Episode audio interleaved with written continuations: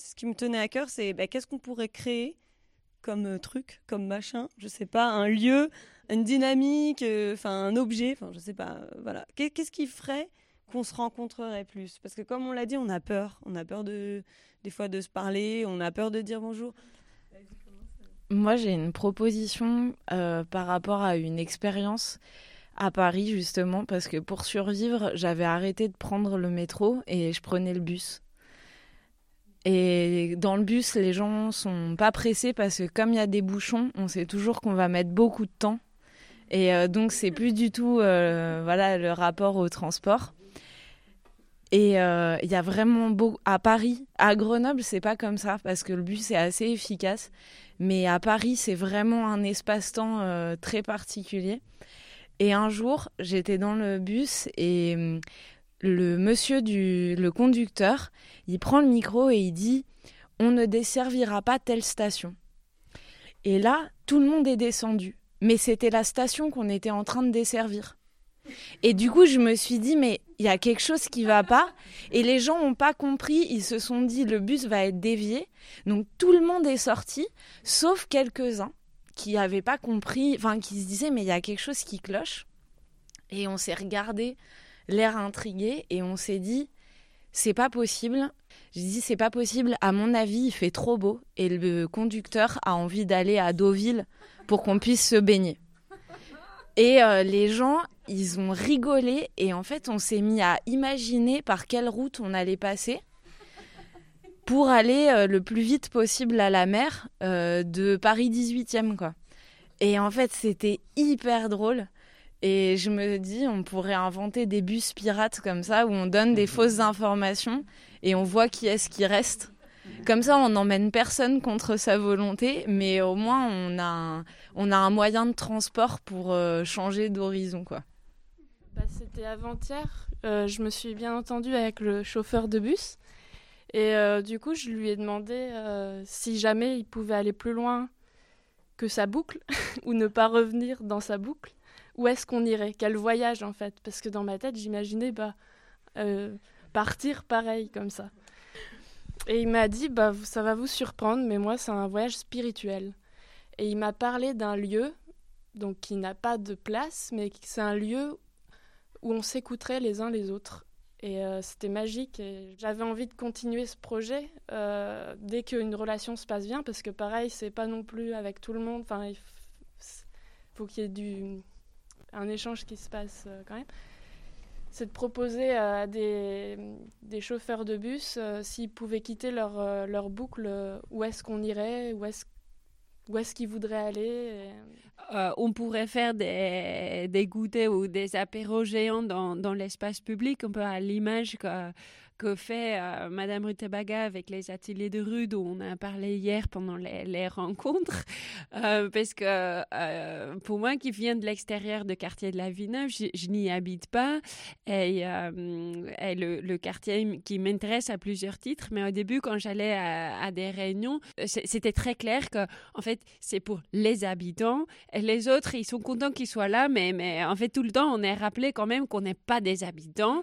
Et donc, en fait, notre parole n'est pas très légitime, mais on peut être là pour écouter. Il y a d'autres groupes. Euh, par exemple des jeunes qui sont, qui sont là sur, sur des places, mais tu comprends aussi très bien qu'en fait, ils n'attendent pas du tout euh, que toi, tu te rajoutes à, eux. Donc, c'est pas des groupes euh, vraiment ouverts.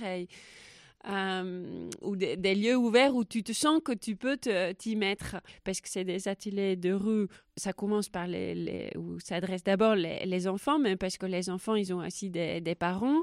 Euh, il y a aussi donc des parents sur les ateliers et après il y a, il y a plein de gens qui viennent parce qu'il y a des choses qui se passent.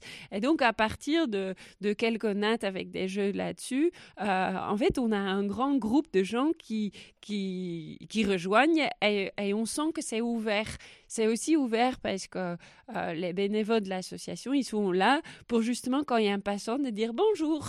Et, euh, et donc, ils laissent la possibilité de dire, mais qu'est-ce que vous faites là? Et, euh, donc, tout de suite, tu as une discussion. Et donc, il y a un troisième qui, qui se mêle, mais je pense que c'est que possible parce que c'est sur l'espace public.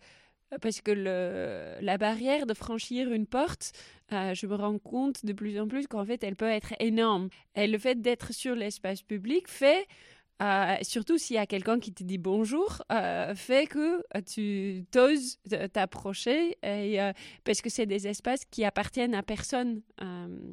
donc, on pourrait multiplier cette expérience pour en avoir d'autres ailleurs. Un autre euh, truc que je trouve qui fonctionne vraiment bien et qui est super fort, c'est j'ai une de mes colocs qui est comédienne et en ce moment il se lance à fond dans le théâtre invisible. Et en fait le principe c'est vraiment, bah, du coup dans l'espace public, je suis d'accord avec toi, c'est là qu'il faut créer parce que c'est euh, plus facile pour les gens de, de, rentrer que dans un espace privé, une salle, une expo, etc.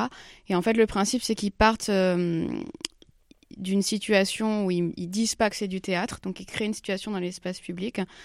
Et, euh, et, en fait, au fur et à mesure, les gens se mettent dedans sans comprendre que c'est du théâtre, que c'est des acteurs. Et ça crée comme ça euh, quelque chose. Euh, pour donner des exemples concrets, je trouve que ça fonctionne super bien. Ils ont monté par exemple un, truc où ils ont fait semblant d'être des recruteurs type un peu nouvelle star. Donc ils ont fait une espèce de casting dans la rue en disant qu'ils montaient un film et, euh, et, ma coloc se faisait passer pour une ministre de la Culture. Donc c'était à l'étranger, donc elle se faisait passer pour euh, l'attacher à la culture française, donc très prout-prout comme ça et tout ça. On fait un super casting et tout. Donc euh, les gens se mettent dedans, il y en a qui rappent, il y en a qui dansent, il y en a qui font des trucs. Puis ça, le but c'est de faire créer le débat et de faire monter en pression. Et puis à la fin, il y a des gens qui comprennent pas jusqu'à la fin que c'est du théâtre, mais au bout d'un moment, c'est un peu visible parce qu'à la fin, elle pète un câble, elle enlève son, son, truc, sa jupe, elle se met à chanter, à péter comme si elle pétait. Enfin voilà, c'est pour vraiment créer, créer de la vie. Et, euh, et ils ont fait ça de, plein d'autres manières aussi. Et je trouve que c'est vraiment c'est assez génial et ça provoque des réactions assez fortes chez les gens à la fin de se rendre compte qu'on a été berné aussi. Et, euh, et je sais qu'elle a fait ça aussi à Grenoble avec les, en partenariat avec les Féroces. Et pareil, elles ont fait aussi comme ça un espèce de, de, concert. Ils se sont mis à jouer de la musique, à faire un bal improvisé euh, de quelques minutes comme ça dans une rue. Vraiment d'un coup, comme si c'était quelqu'un qui se met à jouer de l'accordéon, euh, comme si c'était spontané, alors que bien sûr c'était préparé, qu'il y avait des complices. Et comme ça, les gens dansent pendant cinq minutes, il y a un bal dans la rue, après, tout le monde se disperse. Et ça crée des moments super chouettes comme ça. Euh, moi, je trouve ça super chouette ces expériences-là, mais alors c'est peut-être très naïf ce que je vais dire, mais j'ai l'impression que pour rencontrer des gens, il, il, faut, il faut, être présent euh, là où on est en fait et, ouvert à ce qui se passe autour de nous. Il y a pas longtemps dans un colloque, il y a une dame qui disait euh, oui, euh, qu'on lui disait souvent oui, vous avez eu de la chance, vous étiez au, au, bon moment, au bon endroit, c'est à peu près ça l'expression. Et, elle, elle disait non, c'est pas une histoire de chance en fait, c'est que juste si j'avais été au même endroit mais que j'avais pas regardé derrière moi ou que j'avais ou j'étais pas ouvert en fait, et eh ben j'aurais pas rencontré cette personne là. Et, euh, et, moi, souvent, je sais pas pourquoi exactement, mais c'est toujours à moi que la dame vient demander dans le, dans le magasin est-ce que vous pouvez m'attraper la boîte de sucre? Et je sais pas pourquoi, c'est juste parce que j'ai l'impression de regarder autour de moi. Et il y a aussi un truc que moi j'expérimente depuis, depuis assez longtemps, c'est de faire des choses seule ça fait flipper. Moi, je fais plein de trucs toute seule et les gens qui me disent mais oh, tu y vas toute seule. Bah ouais, j'y vais toute seule. Mais si là, je rencontre vraiment des gens si je vais seule. Parce que je suis dans mon... c'est un peu comme dans la montagne quoi. Je vais au concert mais je suis pas de copains quoi. je suis toute seule donc je parle aux gens qui sont à côté de moi. Pour moi, ça commence vraiment par là en fait. Comment rencontrer quelqu'un.